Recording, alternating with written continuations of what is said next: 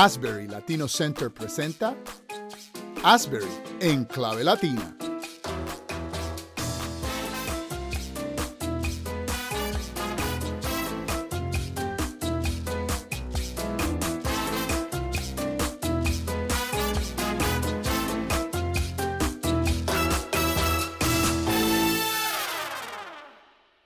Gracias y paz a todos los que aman al Señor Jesús. Te habla tu hermano y amigo Dani Román y este es tu programa Asbury en clave latina. Y conmigo, como siempre, está mi compañero José Hernández desde Puerto Rico. No sé cómo están las cosas allá en la isla. Con mucho calor.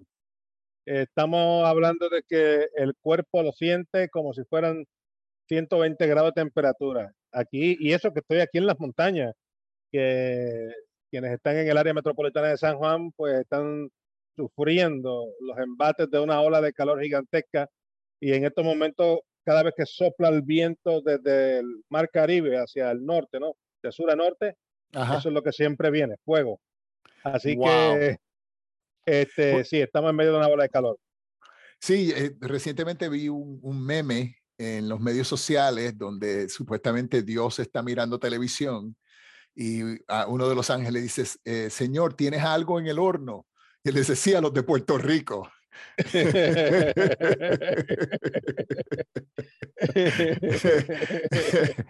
Entonces, pues me imagino que están calurosos. Es que así, pues, si nos está escuchando en Puerto Rico, eh, manténgase en, en, en, el área más fresca que pueda, beba mucha agua.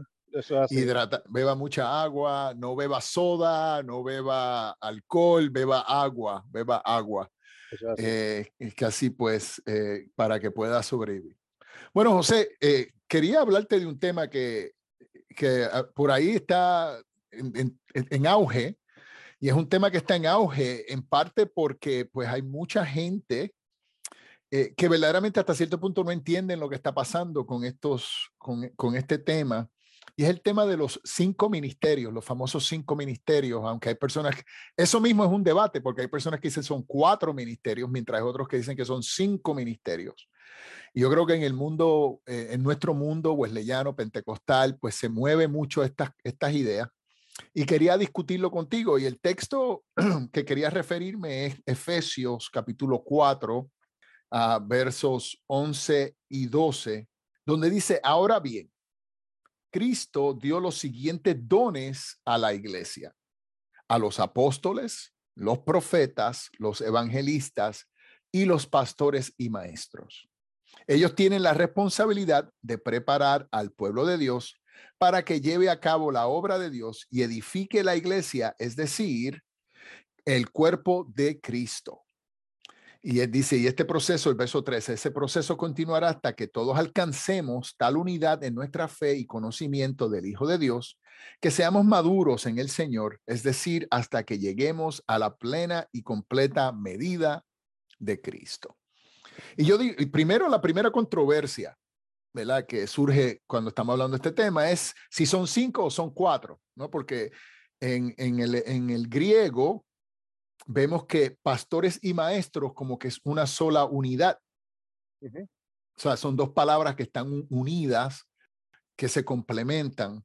Mientras que entonces los, los profetas, claro, los, los apóstoles, claro, los evangelistas, claro, y luego pastores y maestros, ¿no? Entonces, hay gente que habla de cinco porque dice maestro es algo aparte, hay otros que dicen que son pastores y maestros. Yo tiendo a estar, no sé tú, me puedes decir, yo tiendo a estar en, el pensamiento de que es pastores y maestros. O sea, que la expectativa de la oficina pastoral, del trabajo pastoral, eh, de esa posición, de ese don, es el de discipular y en ese proceso de discipulado, ¿no? En ese proceso de cuidar del alma de los creyentes, de ayudar a los creyentes a crecer, espiritualmente, emocionalmente, como creyente, pues eh, hay un proceso de enseñanza y un proceso de cuidado, ¿no? O sea, de pastor y maestro, pero no sé tú, ¿qué tú, qué tú crees?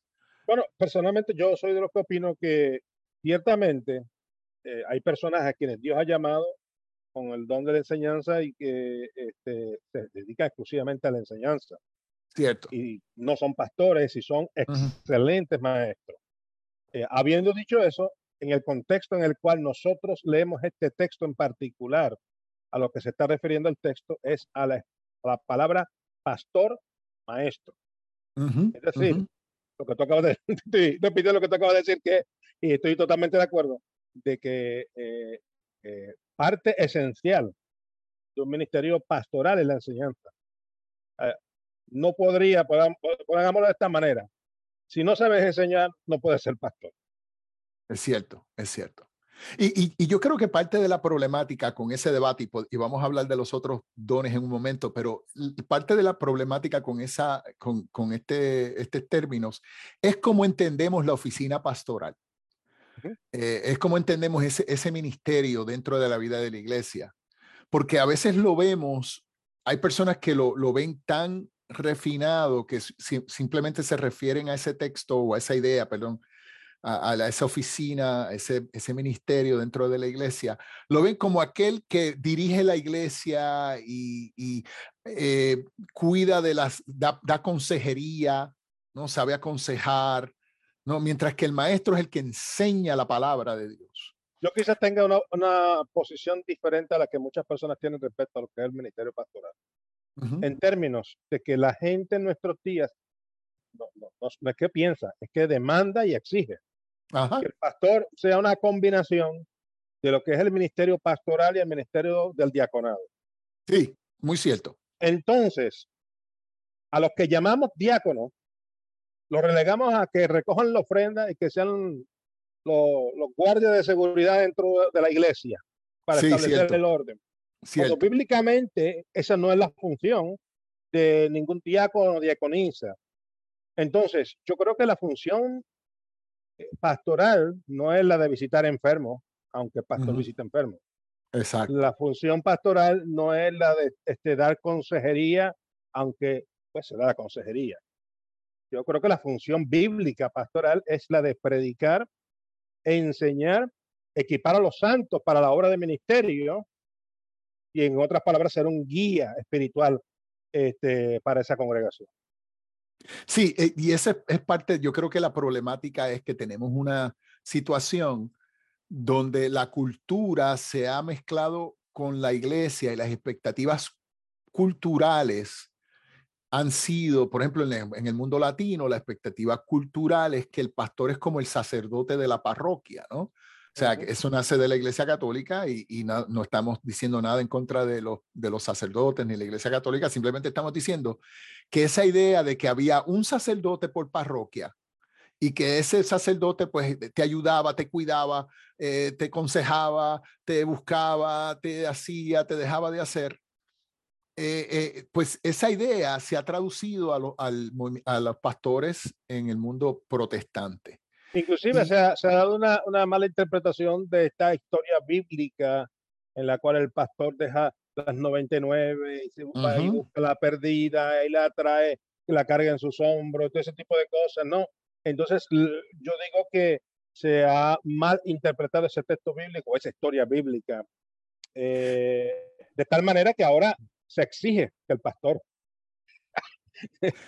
Sí, porque, porque la triste realidad es que el pastor, eh, que, que ese texto bíblico al que se refiere, a ese pastor que se está describiendo en ese texto bíblico es Dios, es Jesús, no es el pastor de la iglesia. O sea, y ese es el problema, que hemos confundido una cosa con otra.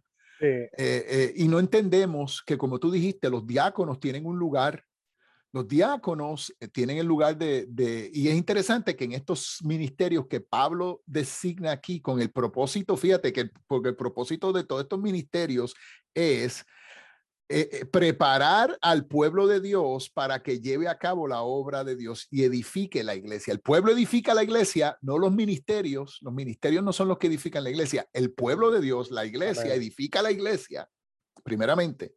Y segundo, el propósito de estos ministerios es equipar la iglesia, no es el hacer el ministerio en nombre de la iglesia, número uno, que ese es uno de los problemas grandes que hay, que, la, que el pastor se supone que haga por mí, que yo lo que hago es dar mi diezmo y estar allí los domingos, y el pastor es el que hace el ministerio. Número nosotros le pagamos sueldo al pastor y se supone que el pastor lo haga.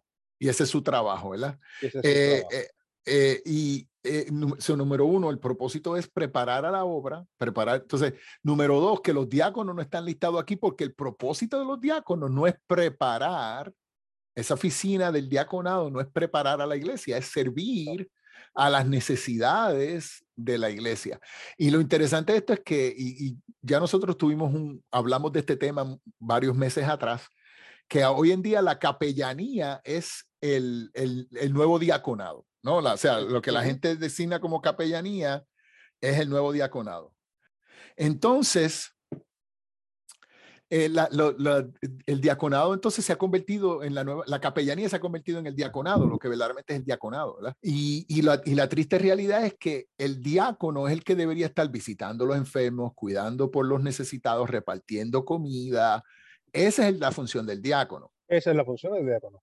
Y la función del pastor entonces es el, el discipular, el educar, el, el, formar a la gente, el aconsejar, ciertamente. Y de hecho, ahí, como lo estamos describiendo, no estamos viendo un ministerio que es más importante que otro, sino que son ministerios diferentes. Eh, porque que, ese es el otro punto. Que hay muchas personas que piensan que el pastorado va por encima del diaconado, eh, y eso no es así. Son dos ministerios completamente diferentes. Son, exacto, son ministerios diferentes, porque una vez más, hemos puesto al pastor como el cacique.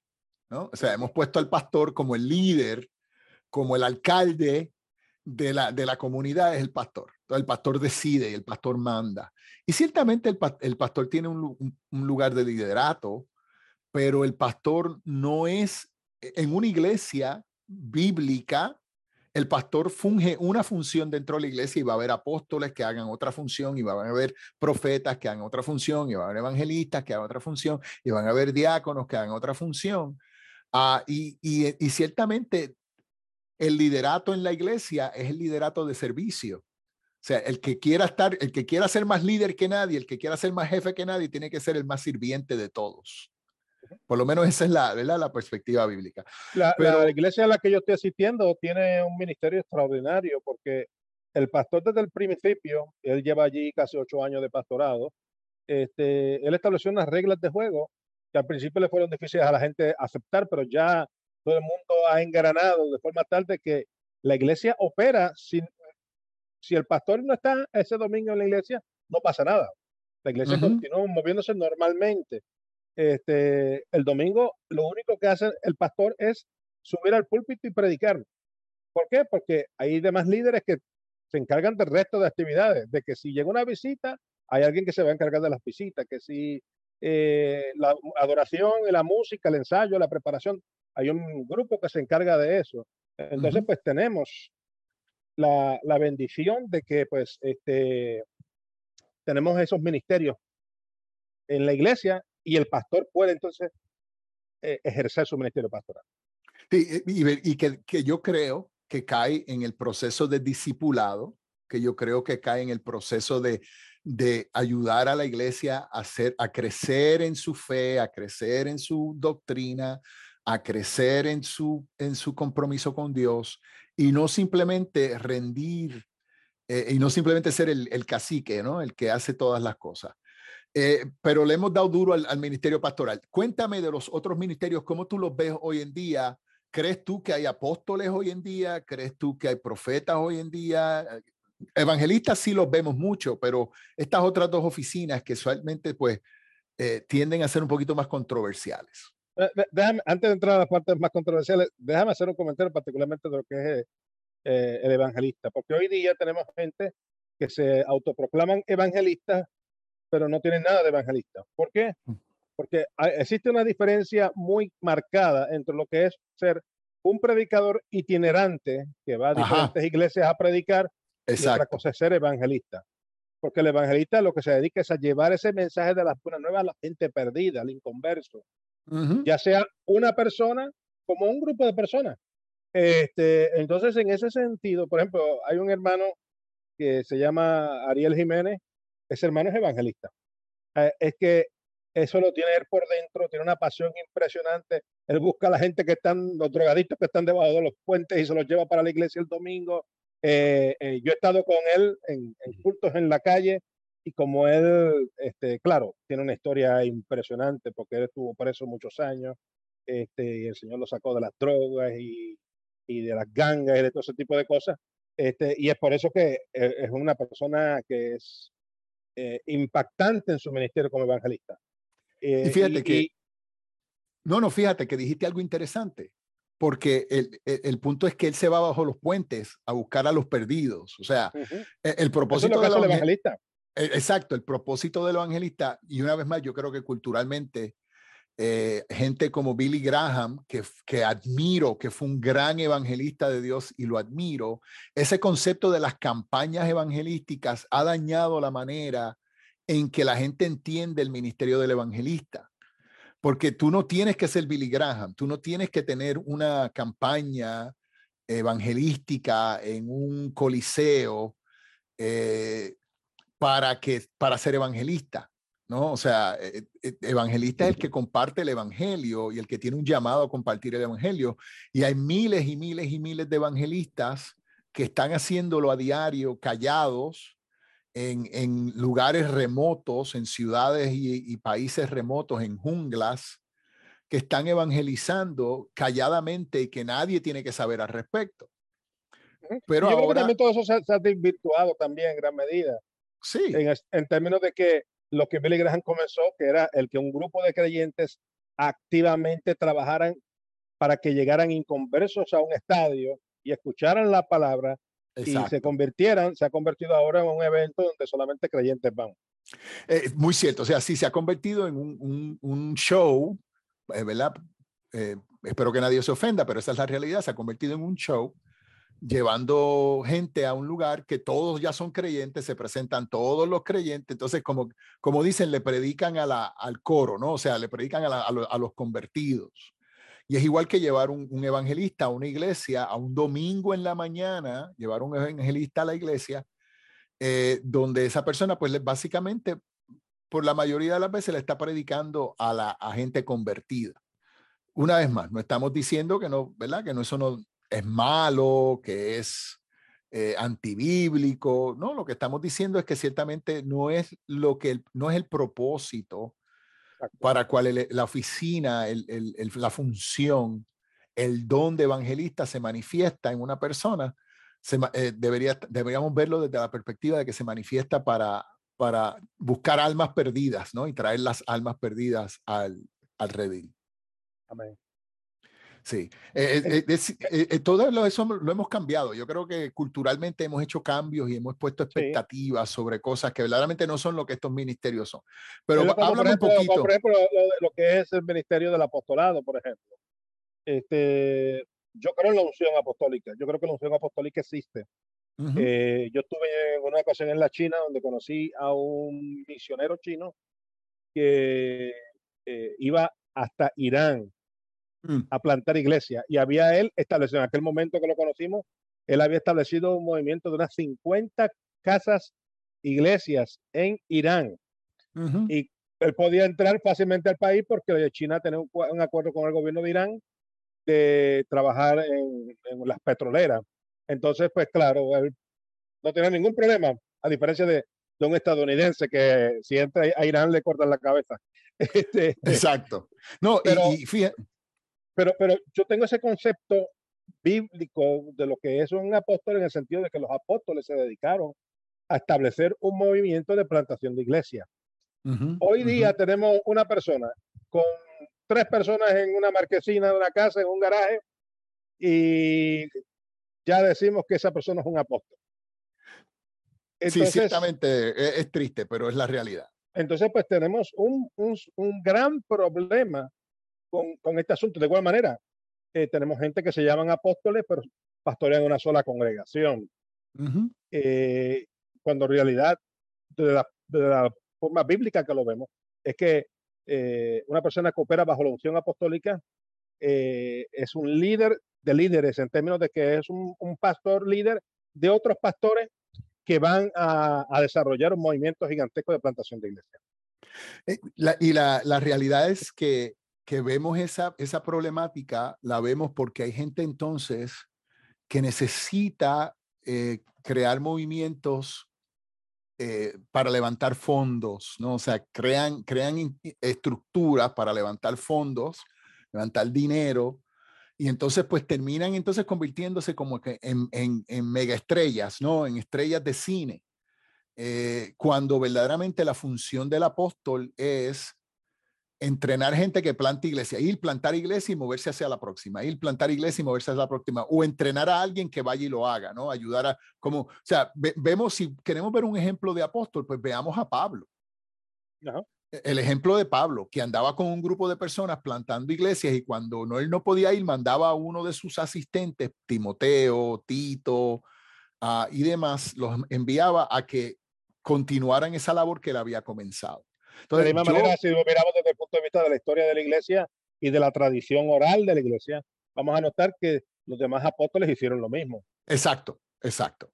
Ciertamente, o sea, eh, eh, eh, Pedro hizo lo mismo, Mateo, todo, o sea, y la, hay diferentes, diferentes iglesias históricas que la gente no conoce. La gente, la, por ejemplo, en India, la gente habla de Tomás como el, el apóstol que fue a la India a plantar iglesias en Marco India. fue el fundador de la iglesia de Egipto.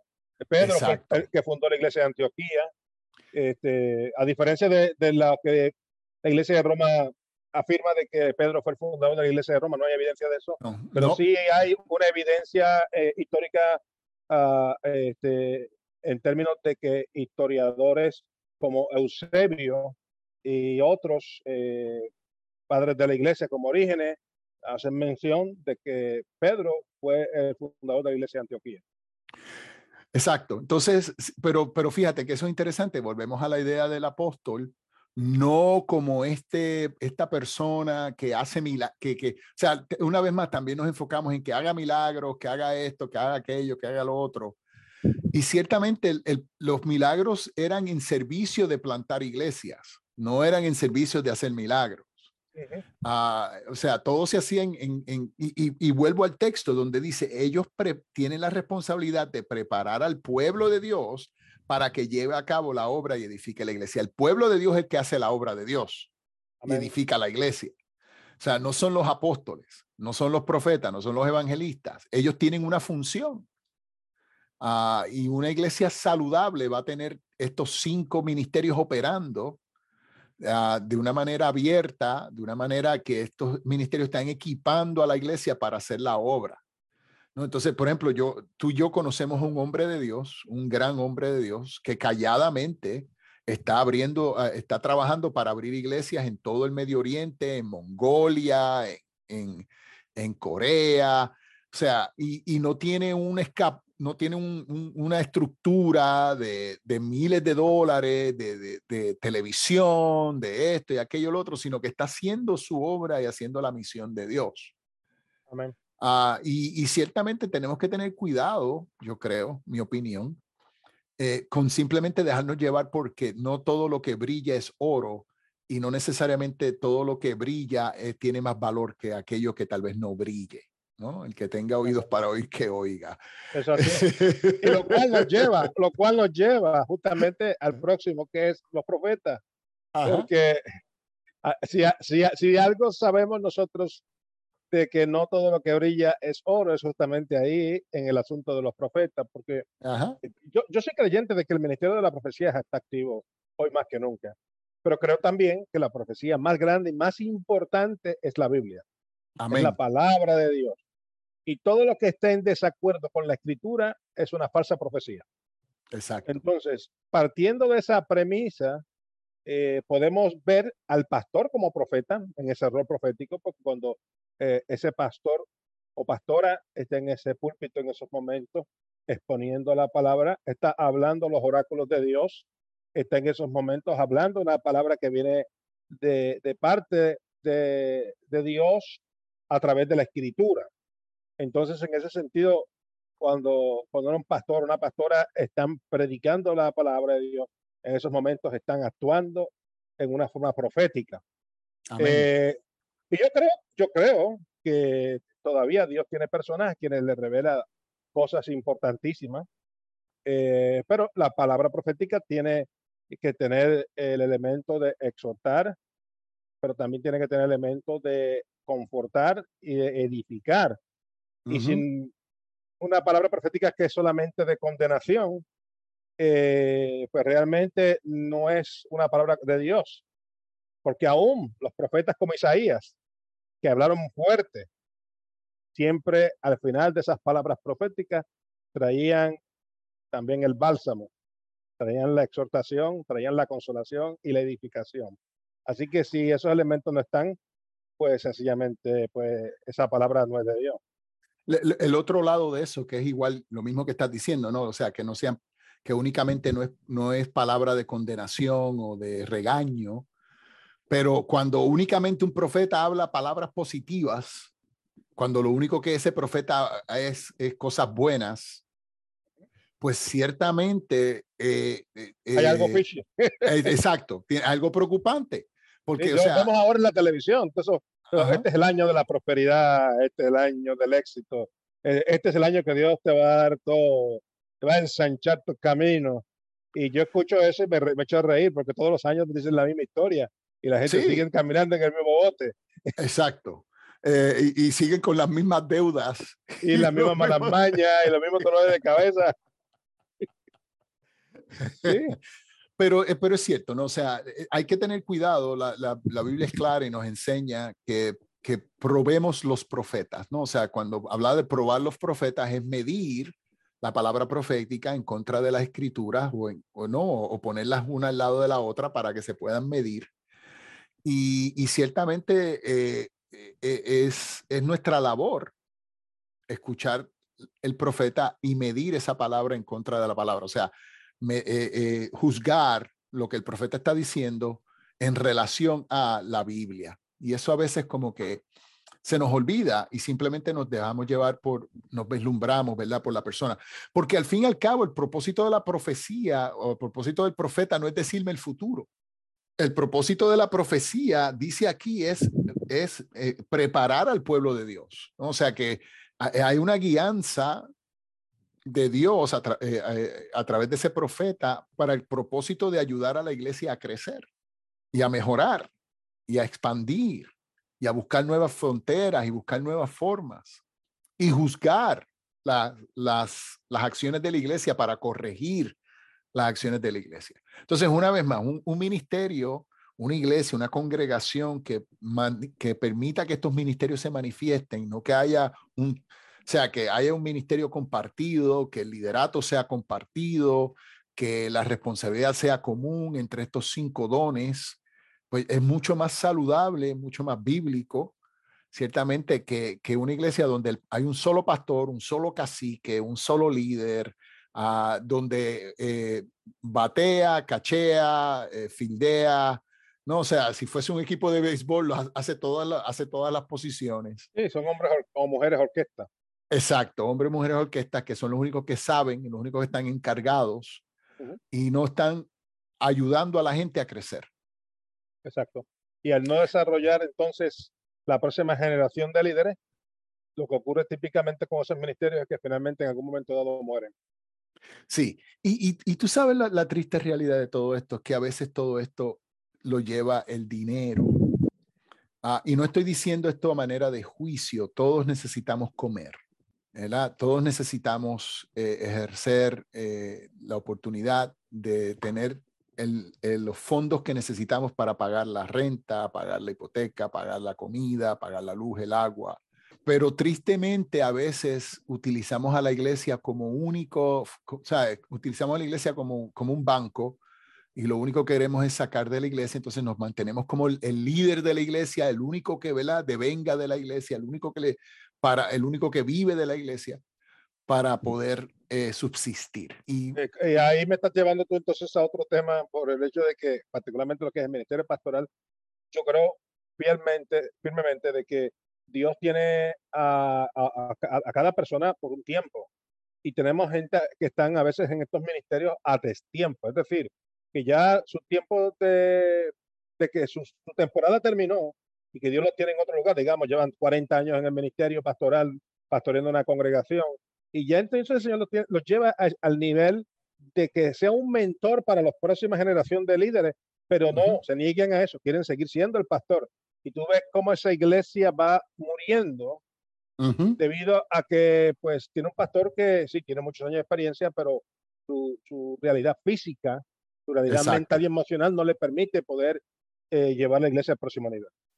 Sí, eh, yo lo he visto, recientemente lo vi en una congregación donde el pastor ya tenía 85 años y no quería soltar el pastorado en parte porque recibía eh, un salario de la iglesia y lo necesitaba para subsistir.